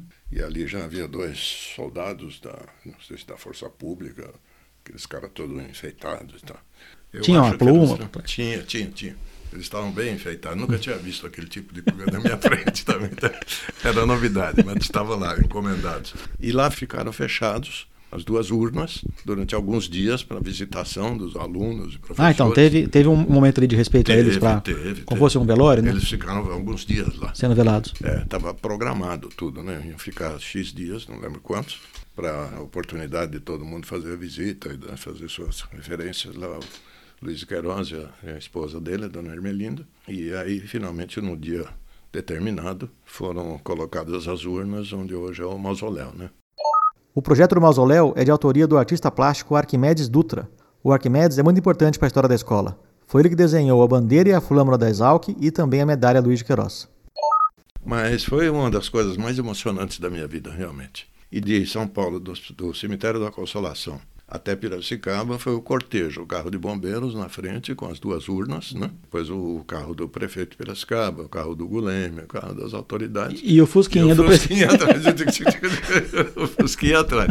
Né? Eu estava com meu terno claro. Né? O seu Summer? É, não, não era um summer, Era um summer? terno, era um terno cinza claro. Eu era bem magrinho. Eu lembro que eu estava minha namorada junto na época, a Lígia era minha namorada nativa lá, e ela também aparece numa das fotos. E o momento foi muito solene quando chegou o, carro de bombeiros em Piracicaba e tal. Alunos não tinha, eu não sei se já tinha terminado o expediente, acho que já era à tarde. Mas era no verão ainda, porque escurecia à tarde. Mas não tinha mais alunos, tinha pouca gente alguns professores que sabiam que estavam esperando, mas foi uma coisa muito singela a chegada do, do carro de bombeiros. Depois todo mundo se deu conta durante o tempo que as Sendo, urnas ficaram. sendo ali. velados, né? Você acha que esse foi o seu legado do centro acadêmico? Eu acho que um dos, sem dúvida nenhuma. É uma coisa que é um privilégio de muito poucas pessoas. Sim, é um momento muito único, né? poucos alunos, porque ninguém sabia exatamente Você é um dos poucos que viu o Luiz de Queiroz, né? Que viu o Luiz Queiroz, viu o cabelo do Luiz Você Queiroz. viu o Luiz de Queiroz, né? É, é, o que tinha do Luiz Queiroz Sim. eu vi. É, foi muito emocionante. Eu imagino. Muito emocionante. A minha mulher me pergunta até hoje como é que eu aguentei aquilo aqui na hora de, de fazer a exumação. É Mas é que acho que junta a emoção com, o- com o orgulho de estar ali. Tá ali, né? E isso dá força, né? É, e você via as autoridades ali, o prefeito da cidade, o diretor da escola, alguns professores, o pessoal da Força Pública, tava todo mundo ali do Corpo de Bombeiros. E você ali, garotão ali, ah, olhando aquilo ali, pô, louvando aquele homem, né? Realmente foi uma coisa muito impressionante. Você encerrou sua gestão e deu o bastão para o húngaro, seu colega É, aí o que, que acontece? Aí ia haver eleição. E havia dois candidatos da minha turma à minha sucessão. Um era o húngaro, Egon Janusz Sentamazi, o húngaro, formado em 65, ex-morador da Adega. E outro era o Roberto Rodrigues. O Egon é boa gente. Ele se elegeu muito na onda do golpe militar. Né? E ele era o um candidato da- da situação? Da direita. É, Ele era da direita. Direita. Não era a situação. A situação éramos nós mesmo, né? Roberto era o seu Roberto candidato. era o meu candidato. Mas o Egon entrou naquela onda do pós-golpe militar. E ele era fugitivo da Hungria, né? Veio da Hungria quando, quando era criança, com os pais fugindo do regime comunista. O húngaro nasceu na Hungria. Nasceu na Hungria. Então ele tinha uma ojeriza Ele tinha comunismo. algerismo, comunismo.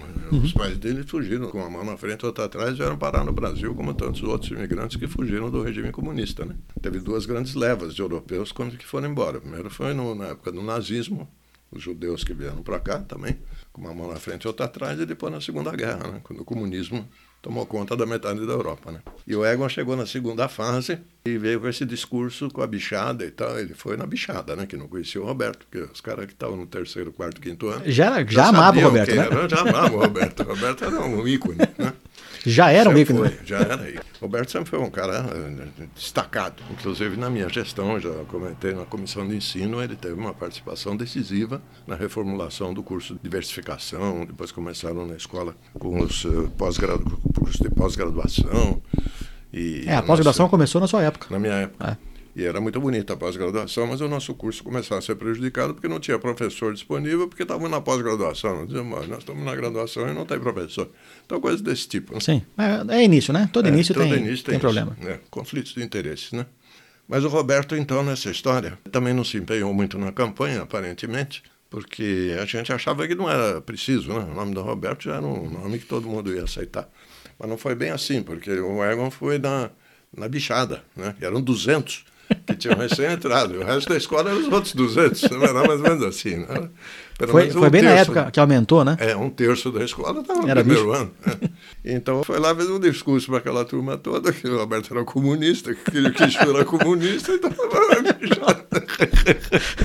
Mas o Egon é meu amigo, hoje mora aqui perto também, mora aqui em Calcaia. Ele ligou aí que ia encontrar, tomar um chopp e tal. A gente se dá bem. E ele foi muito bom depois no centro acadêmico, ele teve uma participação muito importante. Ele manteve o centro acadêmico vivo, apesar da pressão que existia do regime militar, de fechar os centros acadêmicos Independente se o- a posição do presidente era, pra direita ou esquerda. Era, Era para era fechar. transformar tudo em diretório acadêmico. Porque centro acadêmico era uma coisa que tinha uma imagem já de esquerda. Só pelo nome, Os centros né? acadêmicos já eram uni, já era, todo mundo era esquerda. Então o diretório acadêmico era a coisa mais moderna já da direita, do regime militar, das coisas certinhas e tal.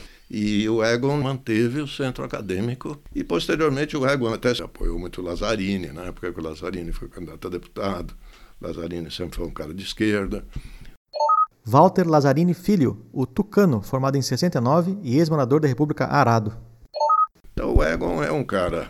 Mente aberta, né? Mente aberta.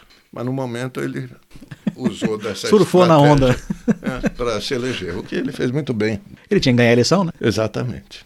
Em 64 ainda houve dois fatos importantes. A Sociedade Paulista de Agronomia, que hoje é a IASP, Associação de Agrônomos de São Paulo, da qual eu sou membro do conselho diretor, fui vice-presidente durante 12 anos, ela abriu uma cadeira na diretoria para um aluno da Exalc, que era a única escola de agronomia que tinha no estado, era a Exalc. E isso foi uma obra do Roberto também, que conseguiu com que a Exalc tivesse, através do seu corpo discente, um membro sentado na diretoria da Associação de Engenheiros Agrônomos, sem direito a voto, mas com direito a Mas ir lá antes de virar a Associação de Engenheiros Agrônomos, antes de virar a EASP. antes de virar a EASP, a Sociedade Paulista de Agronomia. E eu não lembro quem era o presidente nessa época, acho que era o Laerte, não lembro. Exalquiano? É, todo mundo era exalquiano, não tinha outra faculdade. É, era todo mundo era exalquiano. Zé Camilo, toda essa turma. O Quixu quase acertou, mas acabou citando o nome do presidente da SPA. Laerte Ramos de Moura, formado em 34, foi o presidente que antecedeu o José Calil, formado em 39, presidente da época da história. E o Roberto era o representante dos estudantes lá na Sociedade Paulista de Agronomia. O pai dele também tinha sido vice-governador, então ele Toninho, tinha né? trânsito Toninho Rodrigues. É, o Toninho foi secretário de Agricultura. Foi secretário da Agricultura. Antônio José Rodrigues Filho, o Toninho, formado em 35, ex-morador da Sobradão. Esse foi um outro ponto importante do que aconteceu naquela época, a participação dos estudantes, que hoje não existe na, na atual AEASP, é até uma questão de... É, mas é que hoje a EASP se der uma cadeira para cada escola de agronomia. É, pois é, tem 40, É. inviável. Outro evento que aconteceu, isso já era bem na transição, praticamente no dia da transição da presidência do CALC minha para o Egon, foi o desmoronamento do prédio do Comurba na Praça José Bonifácio. Isso aconteceu no dia 6 ou 7 de novembro, e a, a posse do Egon ia ser dia 7 de novembro, que eu ia passar o bastão para ele, que foi eleito em outubro, no fim de outubro. Mas aí teve adiada porque o prédio desmoronou. desmoronamento do Comurba. E quando houve o desmoronamento do Comurba, houve uma comoção muito grande em Piracicaba por razões óbvias. Era o primeiro prédio da cidade Uhum. que estava sendo construído e era o orgulho da cidade. Embaixo funcionava um cinema, que já funcionava, né? Quer dizer, foi sorte também de Deus que botou a mão ali para o prédio não cair à noite, porque senão mataria 200 pessoas, 300 Sim, jovens. o- né? e o cinema era lá, enorme, não era? É, Sim. era do- praticamente do lado do centro acadêmico antigo, da Prudente de Moraes. Seria enorme a tragédia. É, seria uma tragédia enorme. E assim foi uma tragédia suficientemente grande, morreram 30 operários que trabalhavam no prédio. O prédio caiu a uma hora da tarde, uma e meia da tarde. Eu vi quando o prédio caiu, eu estava saindo com a minha vespinha da escola, descendo a Carlos Botelho, e de repente veio aquela nuvem de poeira no meio do centro da cidade, eu estava com o galeto atrás na garupa. Aí fomos lá também ver o que estava acontecendo. E eu ainda era presidente do centro acadêmico, era o último dia da minha gestão, ia passar para o Egon no dia seguinte. Aí ainda fomos, mobilizamos, e o Egon também já participou, de uma grande campanha no centro acadêmico para doação de sangue para os sobreviventes da tragédia que estavam na Santa Casa e em outros hospitais da cidade para receber sangue e tal. E foi uma campanha muito bonita que fizemos, um tempo recorde, com uma participação maciça de estudantes. E foi também uma das cenas que mais me impressionou na minha vida quando eu cheguei na Santa Casa de Piracicaba e tinha uma fila de cadáveres de pessoas que tinham morrido naquele acidente para serem reconhecidos e identificados pelas famílias e tal. E a gente, moleque ali de, de 20 anos de idade, Realmente eu nunca tinha visto um cadáver na minha vida semi-destroçado e, e morto a ser reconhecido. imagino que Uma não- não foi fácil. Mas os estudantes compareceram em massa e fizeram a doação de sangue e com certeza ajudaram a salvar muitas pessoas que estavam lá em estado gravíssimo e poderiam ter morrido.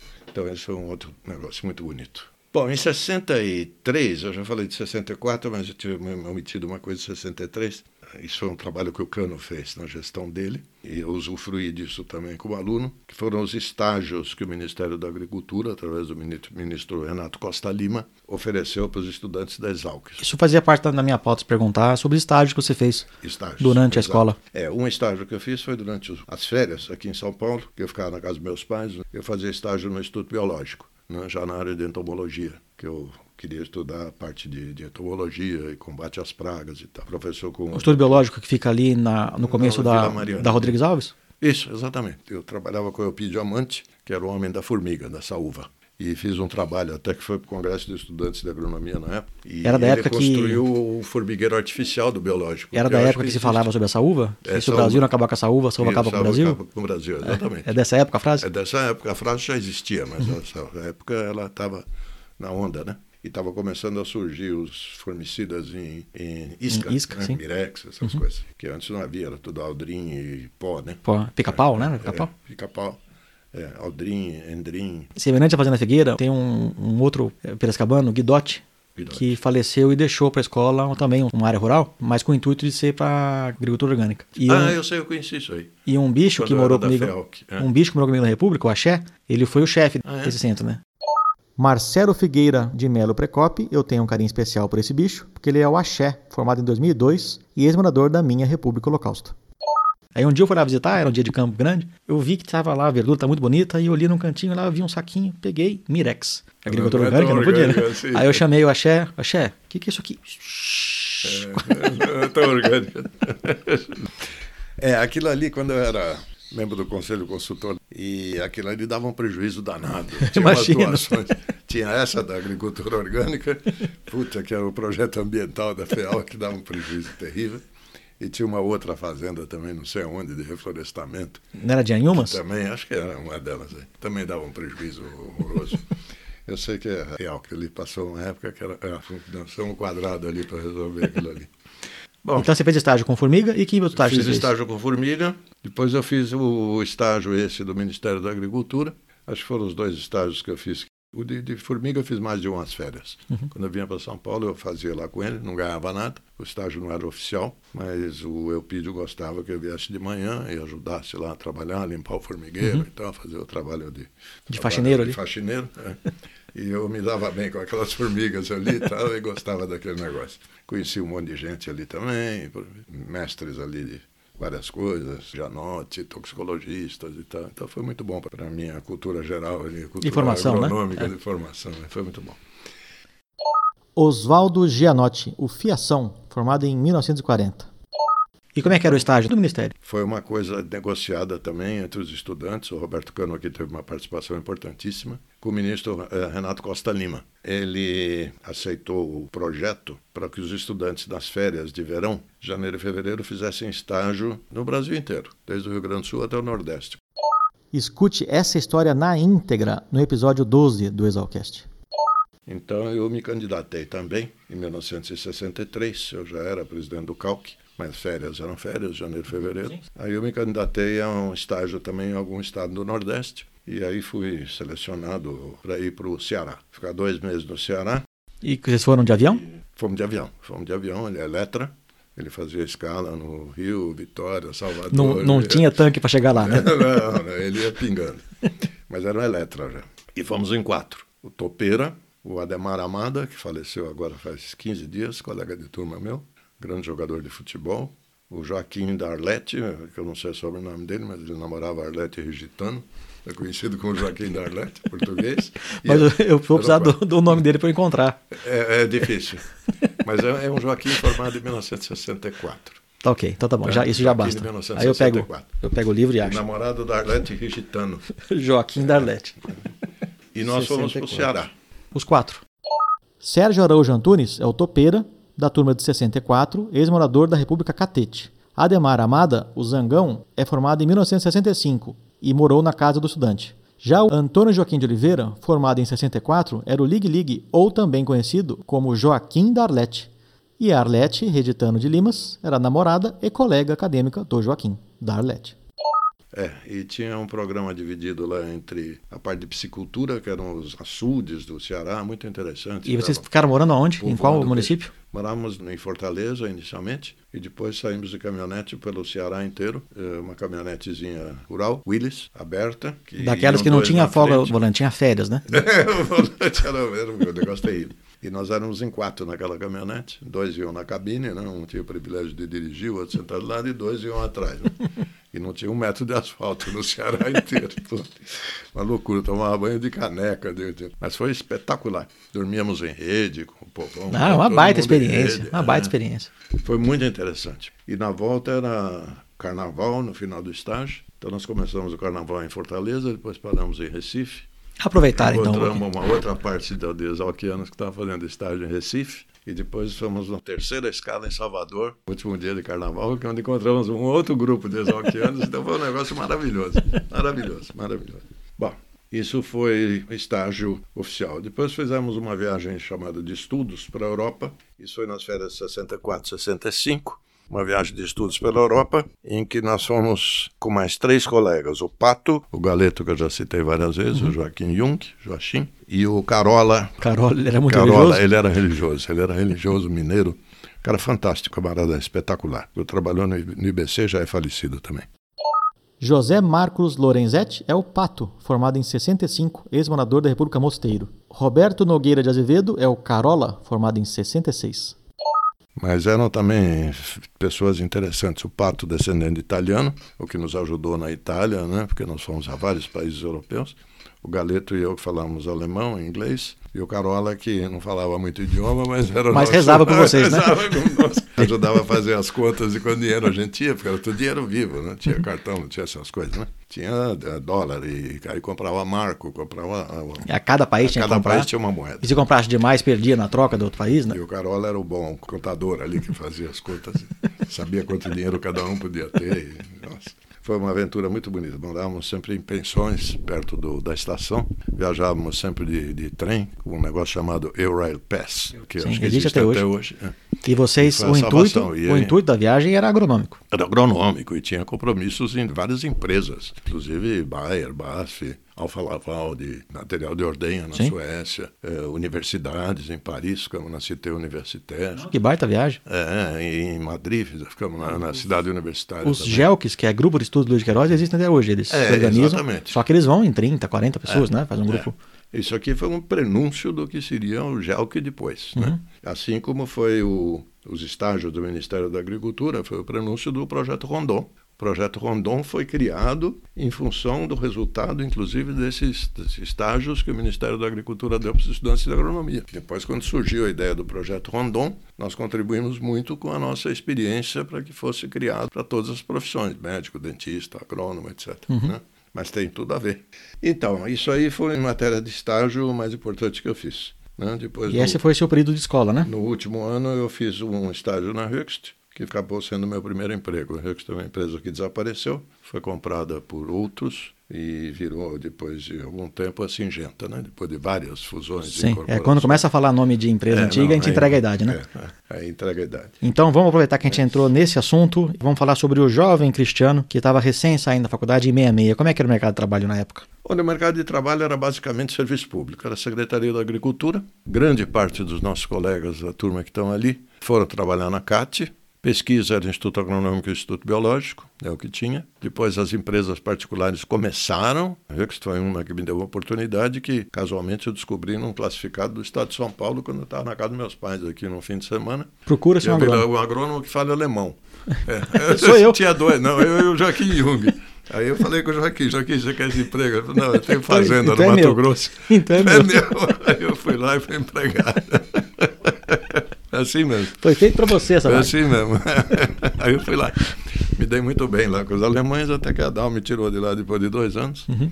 que eu já fiquei meio conhecido no mercado. Aí começaram as empresas defensivas. Né? Que você passou uma boa parte da carreira na Dow, não foi? Eu passei 12 anos da minha carreira na Dow, né? dos quais quatro nos Estados Unidos, uhum. é, pela Dow.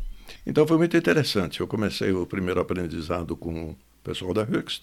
E a gente viajava, tinha Blenco, que era uma companhia grande revendedora, tinha Ciba Geiger, já tinha Ciba, tinha a Geiger, eram duas companhias diferentes. E cada uma tinha dois, três agrônomos, mas a gente se juntava e é, fazia... É, hoje a Singenta deve ter uns 800 mil. É, não, hoje é outra coisa. Ali tinha meia dúzia no máximo. E você chegou a trabalhar com a parte de vendas? Trabalhei tudo. Trabalhei em vendas, comecei, comecei como é que, vendas. Como é que você tirava um pedido na época? Ah, o pedido realmente era muito na base da amizade, né? Na base da amizade. Primeiro tinha que ter o contato para chegar no Porque também o produto não era muito conhecido, né? Não, Tudo era novo, ninguém né? conhecia nada. Tudo era novo. Ninguém usava muito defensivo. Né? O pessoal conhecia DDT, BHC, essas coisas. Então, daí você chegava numa fazenda, É, chegava batia, na batia fazenda, na tinha porteira, ó, fazer. tô aqui com esses portfólios de defensivos agrícolas. portfólio, aí o cara queria demonstração, aí você fazia demonstração, como eu trabalhei, comecei com herbicida, né?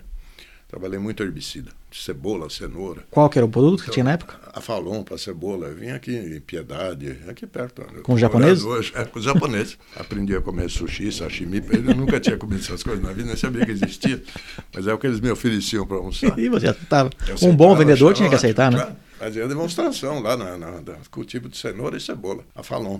Então, daí você fazia a demonstração, o cliente comprava. Tá bom, eu quero. Aí você tinha um talão, como é que você fazia? O cliente falava quanto que queria. Você negociava o preço com eu ele do produto? negociava o preço com ele. Depois eu mandava um, acho que um telex, tinha uma forma de comunicação. Você achava uma central telefônica? Mas era interessante. Eu viajava de Fusquinha, da Höchst, que tinha o logotipo, e a Höchst era conhecida porque fabricava Novalgina. Então, todo lugar que eu chegava, nos pedágios e tal, o pessoal tinha- Ô, garoto, tem amostra de Novalgina. Aí eu pegava a amostra de Novalgina, dava para os caras, polícia rodoviária, parava e tal. Ô, garotão, tem amostra de Novalgina? Eu sempre tinha ali. Herbicida não vendia muito, mas Novalgina, amostra grátis queria. dava para todo mundo. É, foi muito engraçado. E foram quantos anos aí trabalhando com defensivo? Bom, trabalhei com defensivo a vida inteira. Não, digo, trabalhando diretamente com o comércio. Ah, foi pouco tempo. Foi na Hux, depois na Dow. Eu entrei, em seguida me mandaram para os Estados Unidos. E em 70 eu casei. Em 72 me mandaram para os Estados Unidos. Aí eu fui para os Estados Unidos, fiquei quatro anos trabalhando em pesquisa e desenvolvimento, América Latina inteira. Também com herbicida. com herbicidas e inseticidas. É, lancei o clorpirifos, lancei o Tordon né, em tudo quanto é país da América Latina, a partir da matriz de, dos Estados Unidos, Coral Gables, em Miami. Quem fez o registro era um, um exalquiano também que trabalhou comigo, o Lisandro, também já é falecido. O Lisandro Vial Ribeiro é formado em 1967. Era o meu homem de, de registro, um cara fantástico. Depois ele casou com uma moça que era minha secretária, uma egípcia, que chegou do Egito e não falava português, mas falava inglês, falava hebraico, falava francês. E eu contratei na DAO, o pessoal de RH disse, Cristiano, você está louco, você contrata uma secretária no Brasil que não fala português. Ela tem que falar comigo. É, Tem que falar ela tem que falar comigo. E eu me viro eu com vou ela. te dizer o seguinte, daqui a seis meses ela está falando e escrevendo português melhor do que qualquer uma de vocês aqui, porque ela é brilhante. Tão brilhante que acabou sendo secretária do presidente da DAO no Brasil. E fiquei nos Estados Unidos, foi muito bom na DAO. Fiquei na parte de pesquisa e desenvolvimento a maior parte do tempo. Trabalhei desde nematicidas no, na América Central, em banana. Trabalhei com o Lorsban, fui o primeiro gerente de produto do Lorsban, que é o clorpirifos para uso agrícola. Então, essa turma toda, olha, foi um time espetacular. Alexandre Abud, Ricardo Montefca, e assim foi. Alexandre Vieira Abud, formado em 71, ex-morador da Casa do Estudante. E Ricardo Henrique Montefka, o alemão, formado em 1973. Mas aí eu comecei mais efetivamente quando eu saí da área empresarial, e quer dizer, das empresas propriamente dita, mas aí eu fui onde eu queria, que era na Andef, que era a parte corporativa e política do setor. Hoje o setor tem um lado que trata como agrotóxico, como veneno, como algo ruim. Tem. Como é que era na época? Na época era um Existia algum pouco menos agressivo, tinha menos preconceito. Esse preconceito ele foi lançado, na verdade, por duas grandes lideranças. O Walter Lazzarini, que era secretário da Agricultura, que fez uma campanha grande contra o uso eh, do chamado agrotóxico, e o termo agrotóxico foi desenvolvido pelo pelo exalquiano Adilson Dias Pascoal. Adilson Dias Pascoal. Esse é o criador do termo agrotóxico. Ele mesmo. Adilson Dias Pascoal, formado em 1967 e ex-morador da República Império da Felicidade. E ele foi muito feliz do ponto de vista dele, não do nosso. E até hoje virou agrotóxico e todo mundo fala agrotóxico até hoje. Não tem como não falar em agrotóxico para saber do que, que você está falando. Né? Até num evento Falei que só tem pessoas que defensiva. entendem do assunto, É. se fala agrotóxico para todo mundo saber o que, que é. E a lei é de agrotóxico. Então o que, que acontece? Me juntei às associações de profissionais, foi muito importante, e a Associação de Engenheiros Agrônomos teve uma participação muito importante no lançamento do receituário agronômico, que foi também criado nessa época, em que nós fizemos um trabalho grande também para divulgar aquela parte do uso correto e seguro. E dois professores, meus bichos, que me ajudaram muito, Ricardo Veiga e Daniel Salati. Ricardo Antônio de Arruda Veiga e Daniel Antônio Salati Marcondes são formados na turma de 66.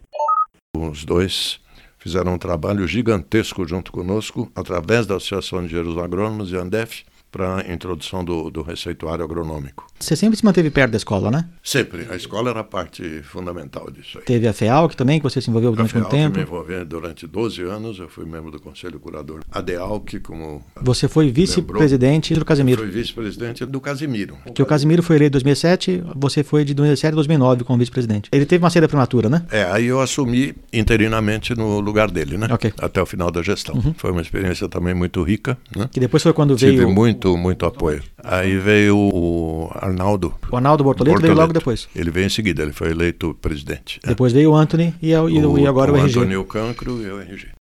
Sequência de quatro presidentes da ADEALC. Casemiro Dias Gadanha Júnior, o Gadanha, da turma de 82. Arnaldo Antônio Bortoleto, o Espanto, da turma de 83.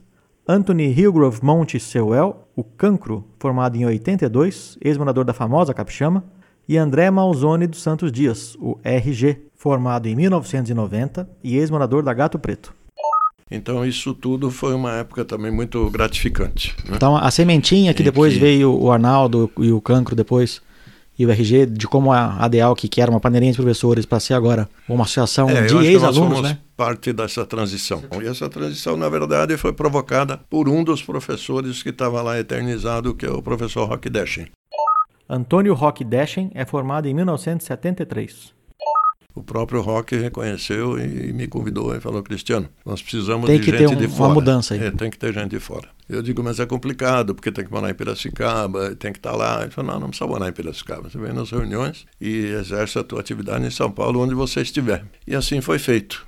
Agora, tem três coisas que eu gostaria de, se você me permitir, de enaltecer como resultado do meu trabalho na Andef. Eu fiquei 22 anos na Andef, liderando esse setor com todo tipo de problema, né? Desde pirataria, contrabando, de registro de genéricos e de não registro de genéricos, de propriedade intelectual e defesa de patentes, e de agrotóxicos e de ambientalistas. E defensivos então, agrícolas. É, diversos defensivos agrícolas.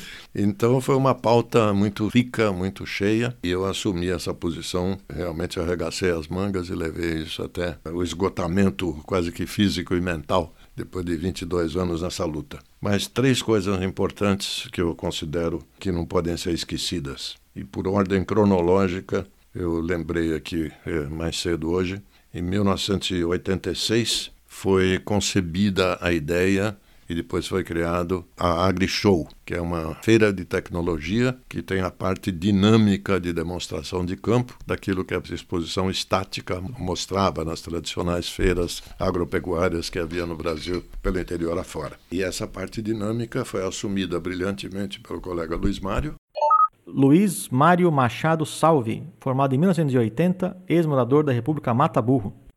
Você conhece da Araibi? Essa concepção da AgriShow foi criada por colegas da época, ele inclusive um deles, e o Roberto era secretário da Agricultura, e nós todos achávamos que o Roberto tinha que lançar alguma coisa que desse um palanque interessante para ele, e foi criada então a primeira AgriShow. Isso foi uma coisa importante em 86. Em 1991, eu tive a oportunidade de presidir, depois de ser presidente da comissão organizadora, o Congresso Internacional de Proteção de Plantas, que me deu, entre outros, esse certificado aí de reconhecimento uh, mundial por serviços especiais prestados ao setor, e que foi lançado a nível mundial o MIP, Manejo Integrado de Pragas, Doenças e Ervas Daninhas. Se falava muito, mas era uma coisa muito discutível e tal, porque o pessoal achava que era uso químico, e uso químico, e uso químico. E nós mudamos esse conceito, organizamos aquele congresso no Rio de Janeiro, que teve mais de mil e tantos participantes internacionais de nível científico, e lançou-se ali oficialmente o manejo integrado de pragas, doenças e plantas daninhas. O presidente formal do congresso era o presidente da Embrapa, na época, Ormuz Freitas Rivaldo, mas que ficou muito doente na época do Congresso. E eu fui conduzido à presidência do Congresso no último momento, durante o Congresso. E então disseram: não, Cristiano, você assume aí a coordenação da presidência no sessão de abertura, encerramento do Congresso, você faz e tal e coisa. Bom, e ali foi lançado então o MIP a nível global, reconhecidamente pela sociedade científica.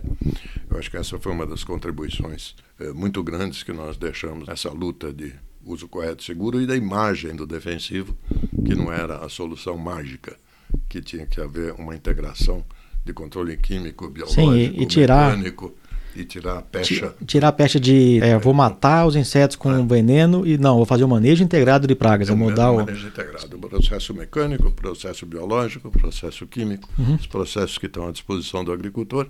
Cada situação, cada praga é uma situação diferente, mas tudo se resolve com a integração de vários sistemas. E eu acho que o terceiro grande acontecimento e a grande realização que nós conseguimos liderar também foi a criação de um sistema de retorno de embalagens vazias que resultou na criação do INPEV, Instituto Nacional de Processamento de Embalagens Vazias, que é o único setor de qualquer tipo de indústria que tem um sistema organizado de retorno de embalagens descontaminadas e que hoje se destinam integralmente à reciclagem. Quer dizer, o que vai, volta quase que 100%, a 95% de retorno, pelos dados do INPEV.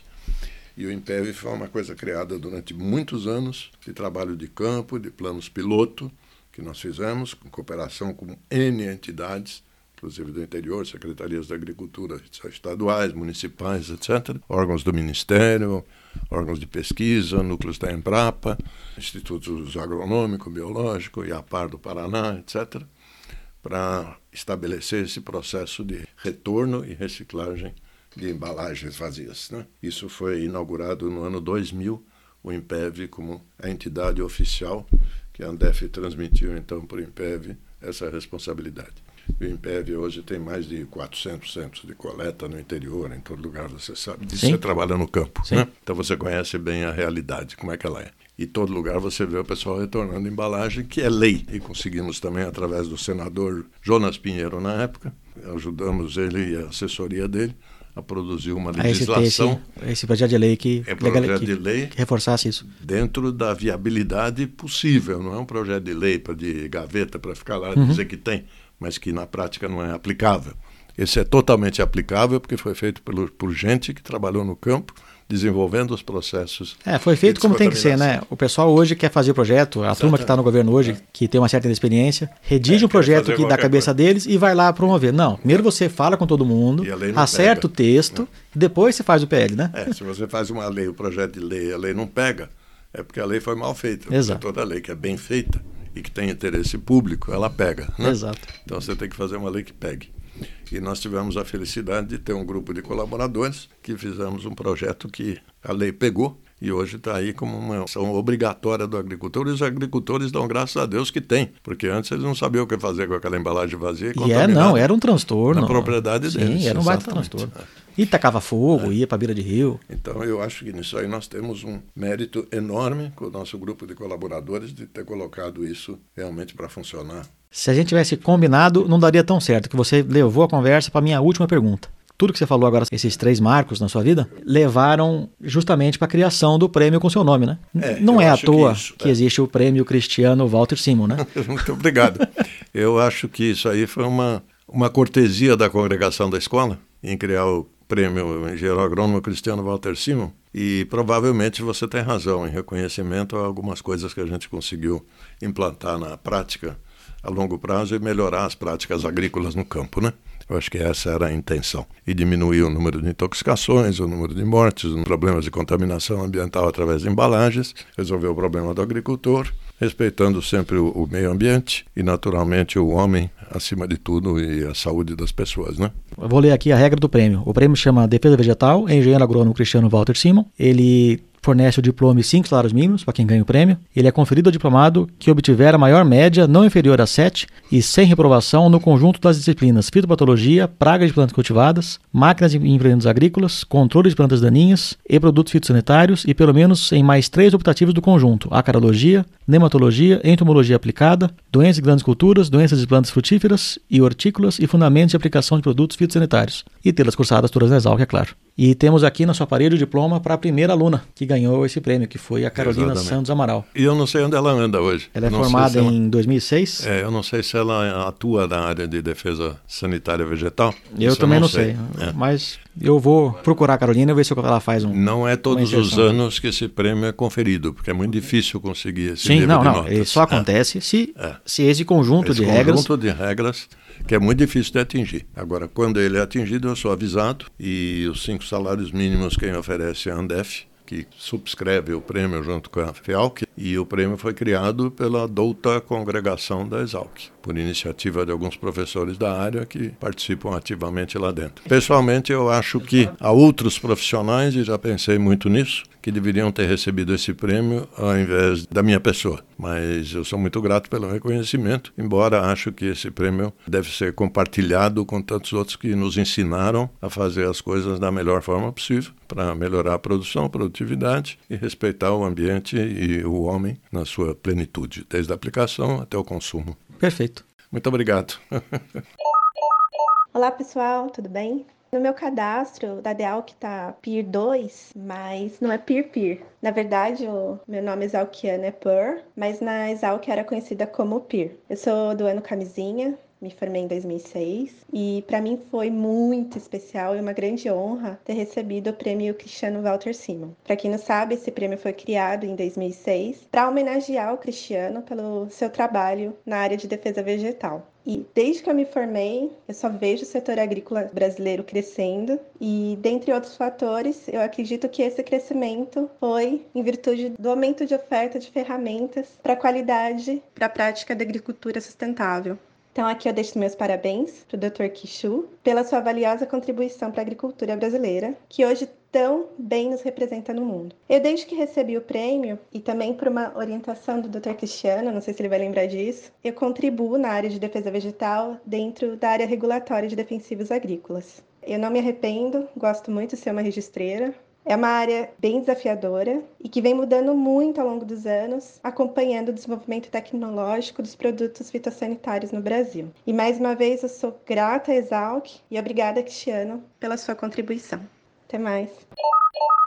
De onde veio o Kishu? Essa é uma pergunta interessante. Pra gente finalizar aqui. Eu tinha um apelido de infância, que eu também não sei de onde que apareceu, mas esse é bem da infância, ainda na época de São Vicente, que era Kishi.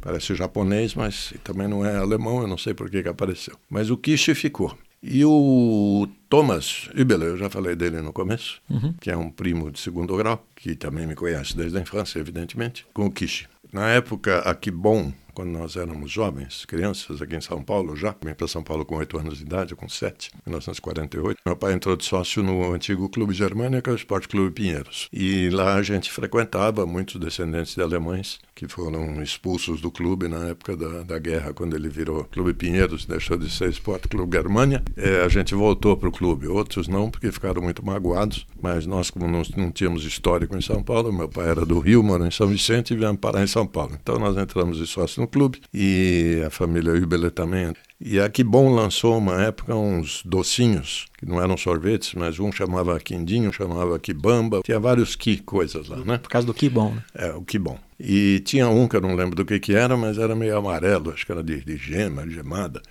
e chamava Kishu. E aí o, o apelido, acho que o Thomas transformou o Kish em Kishu. E quando eu cheguei em Piracicaba, o Thomas que me chamou de Kishu em Piracicaba na frente de vários colegas, né? Bastou. Bastou para que o apelido pegasse. Tanto que meu apelido de bicho, que os veteranos queriam pôr, nunca pegou, né? que era lombriga. Lombriga? Ah, por- porque por ser alto- alto e- careca, alto e é, brancão, E né? era magrinho, né? e branco, e careca. É, realmente parecia uma lombriga. Na, na minha república tem o Trivela, que é branco e alto, Ah. que o apelido oficial é Trivelas. Mas o apelido entre a gente é Ascaris. É o- Ascaris, lumbricoide. É, Ascaris, Ascaris lumbricoide. Outro pelo qual tenho um carinho muito especial, Guilherme Frateschi Trivelato, o Trivela, formado em 2007 e ex-morador da minha república Holocausto. O lombriga nunca pegou. E o Quixu pegou. E hoje até meus familiares aqui me chamam de Quixu em vez de Quiche. Mas O apelido foi e voltou. É, é muito interessante. Mas é um apelido muito gostoso. Agora, o interessante é que muita gente não sabe meu nome, né? A maioria, assim como você, até hoje eu pensei, falei, quando é que o Fernando vai chegar a saber que você era Fernando? não pode dizer que eu estou esperando um cara chamado Dindim, tá? o Dindim chegando Esse aí. meu apelido é meio complicado. Lá no Rio Grande do Sul, a gente começou a trabalhar tem uns três anos, a pessoa que me chamou para lá me conheceu por Dindim, e ele me apresentou para todo mundo por Dindim, aí lá no Rio Grande do Sul ninguém sabe que é Fernando, é só Dindim. É, né? Onde eu vou, todas as fazendas é só Dindim. É, é e a maioria não sabe meu nome, é Dindim, para lá e para cá. É complicado quando não sabe o nome. Eu falei, como é o Fernando vai chegar aqui na portaria? Falando, eu quero falar com o doutor Quixu, o endereço dele. Não, não, é Américo Duarte. Não, não tem, não mora lá. Não tem nenhum Quixu, né? Não tem nenhum Quixu. Falei, preciso dizer para ele como é que eu chamo, pô. É, isso acontece saber bastante. o nome dele também. Porque quando eu chegar aqui e disser que é o Fernando, eu pergunta se é o Dindim. Mestre, eu não quero te mandar embora, eu só quero te lembrar que a Belzinha deve estar te esperando aqui. Isso, eu vou, eu vou ligar para agora. É, Estamos no horário. E eu já falei com a Belzinha, não aprendi a falar o último nome dela. Mas também, né? Tem uma, duas, três, quatro, cinco, seis, sete, oito letras e só duas vogais. Vamos lá. Isabel Villa-Lobos Hirdlika. É a doutora Belzinha, formada em 79 e ex-moradora da BAL.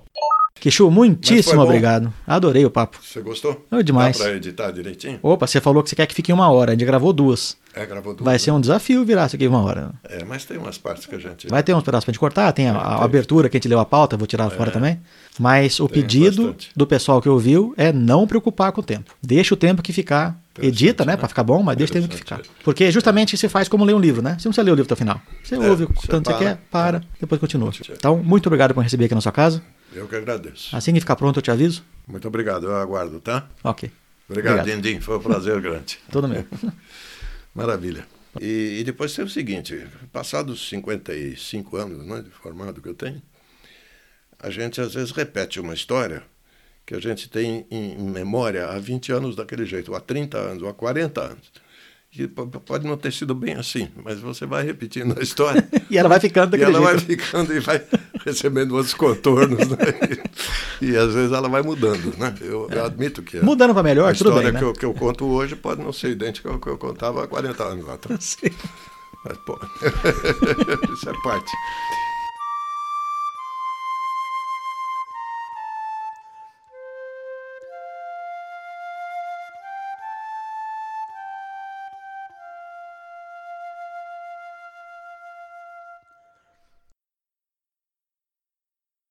Somos jacarepaguanos, o terror da nativada. Veneramos a cerveja e ralamos a bichada. Nossa tradição é longa, sempre ao lado de um barril. Quem não estiver conosco, vá pra que eu pariu.